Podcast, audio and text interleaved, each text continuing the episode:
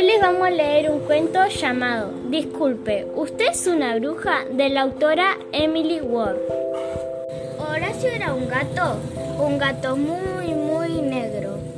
Vivía en la calle y no tenía muchos amigos, así que era bastante solitario.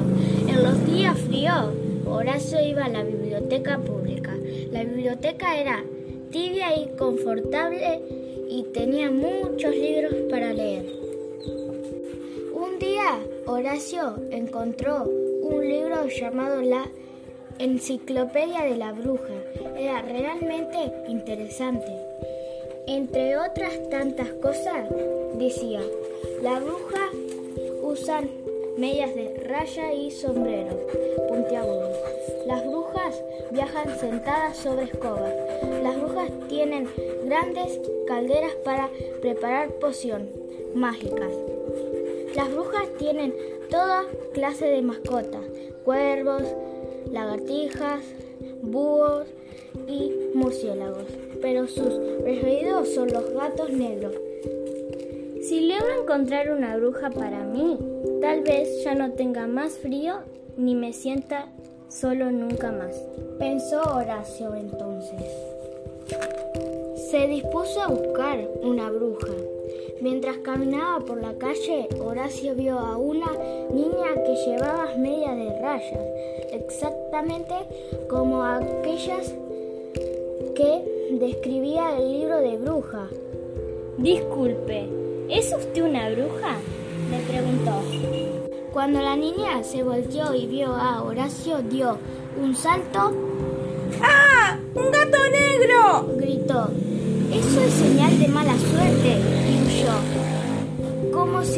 Hubiera visto un fantasma. ¿Acaso soy tan aterrador? se preguntó Horacio. Suspiró.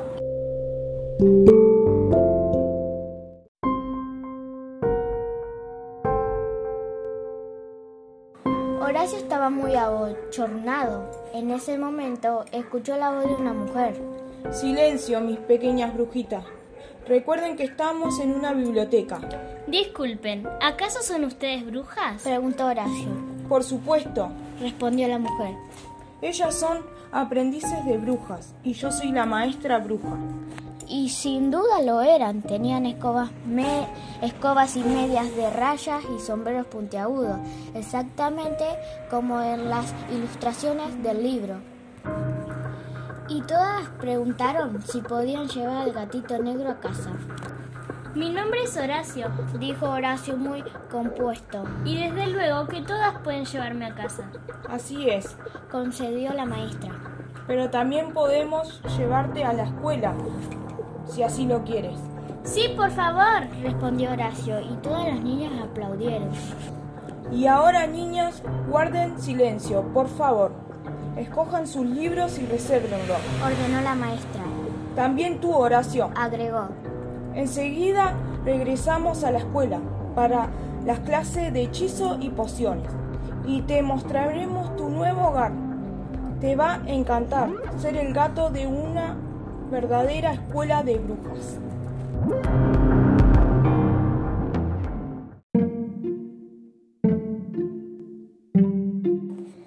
Horacio escuchó algo así, como un silbido, y vio que alguien barría los adoquines con una escoba que era exactamente igual a que aparecía en el libro.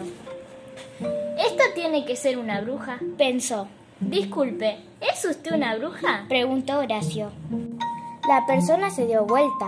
Era un barrendero.